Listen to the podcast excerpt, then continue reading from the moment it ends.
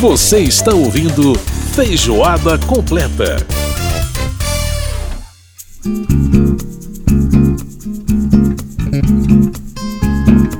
Você está no Feijoada Completa, estamos de volta trazendo as informações para você do parlamento, trazendo também cultura e música. É, daqui a pouquinho nós vamos falar de cinema. Lembrando que você pode participar do nosso programa mandando e-mail para gente através do rádio câmara.leg.br. Rádio câmara.leg.br. Você pode participar também através do nosso WhatsApp 61 99978 9080. 61 99978 9080. Você está ouvindo João Bosco, Brejo da Cruz. Eu costumo gostar mais das, das, das, músicas do Chico Buarque com o próprio Chico Buarque, mas essa gravação do João Bosco de Brejo da Cruz é simplesmente lindíssima. É a criançada se alimentar de luz. E o João Bosco tem muito talento para poder brincar com as palavras, né? Cantar músicas que tenham letras é, que, que, que brinquem né? com a rima, com as palavras. Ele tem esse talento. E o Aldir Blanc, né, parceiro do João Bosco, sempre teve composições nessa linha. E essa música do Chico tem muito isso. Então acho que por isso ficou tão bacana na interpretação do João Bosco. Muito bem, sem maiores delongas, vamos falar de cinema.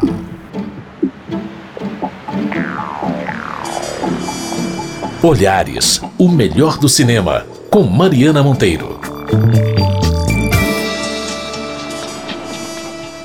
Mariana Monteiro participando mais uma vez do Feijoada Completa no Olhares, trazendo as suas informações, opiniões, contribuições sobre cinema.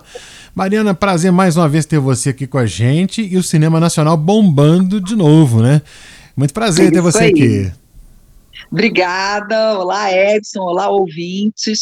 Pois é, estamos aqui hoje para falar de Homem Onça e também do último filme do Shyamalan. Para quem gosta de Shyamalan, vai ter é, o eterno diretor de O Sexto Sentido, né? Uhum. O nome do filme é Old, ou Tempo, na versão brasileira. Mas vamos começar pelo Homem-Onça. Homem-Onça é um belo filme que está sendo chamado de uma fábula sobre privatizações. O Chico Dias, que é um dos ótimos atores brasileiros, interpreta o Pedro, um servidor público que está há mais de 25 anos na empresa brasileira estatal de gás, o roteiro parece fazer um paralelo com a Petrobras de hoje, uhum. mas a ideia, a história é outra, depois a gente vai saber. É, o Pedro é o diretor do setor que cuida da parte ecológica da empresa e comanda uma equipe de quatro funcionários. Uhum. Ao mesmo tempo em que ele fica sabendo que a empresa está em vias de ser privatizada, começa a perceber pequenas manchas brancas na pele dele. Ele é casado com a Sônia, que é interpretada pela Silvia Buarque, é, que está desempregada. O Pedro é apaixonado pelo projeto dele na empresa, que inclusive já ganhou um prêmio na Suécia e ele é super orgulhoso desse prêmio. Então, ele vai é, nadar contra a corrente, no que poderia até ser uma metáfora com a tal onça do título. Mas a onça existe mesmo, ou existia na pequena cidade em que ele nasceu, no interior do Rio de Janeiro. Uhum. Isso é um dos mistérios do filme. E o roteiro, que é do diretor, quer dizer, o, o, o, diretor Vinícius Reis é também um dos roteiristas, o roteirista principal, fica indo e voltando no tempo. É, alguns anos depois, o espectador já encontra o Pedro com outra mulher, vivendo numa casa isolada na mata, na cidade em que ele nasceu, na tal da cidade em que ele nasceu. Sim. Quanto mais o, pro, o, protagonista luta contra esse seu destino de aceitar a indenização paga para que ele deixe para trás a vida que ele adora, é, e ainda tem que demitir a sua, a sua equipe, maiores vão ficando as tais manchas brancas na pele dele, vão tomando um pedaço da pele dele. É, ele ainda é pressionado pelo fato de que o melhor amigo dele, interpretado pelo Emílio de Mello, que também é muito bom, finalmente sucumbir aos novos planos da empresa, né, e, e pegar a tal da indenização. A Sônia, né, a mulher do Pedro na primeira fase, gostaria que ele aceitasse a indenização. Uhum. Ele tem outros, ela tem outros planos para a família com o dinheiro que eles ganhariam.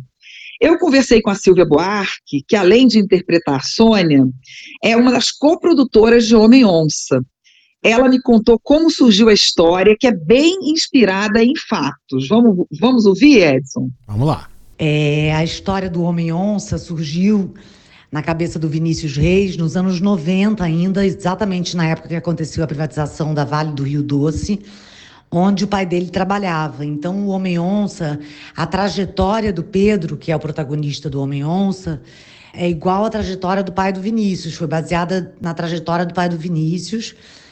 Os outros personagens não, mas o Pedro foi, o pai do Vinícius tinha um cargo ele tocava o projeto Carajás, na Vale do Rio Doce, e foi acontecendo com ele a mesma deterioração da valorização do trabalho dele, as humilhações que o Pedro passa, muita coisa aconteceu de fato com o pai do Vinícius, e foi aí que ele teve a ideia de fazer esse filme sobre as privatizações. O pai dele foi de fato para Barbosa, não, não, não, chamava Barbosa, mas foi para uma cidade do interior de São Paulo, de onde ele veio.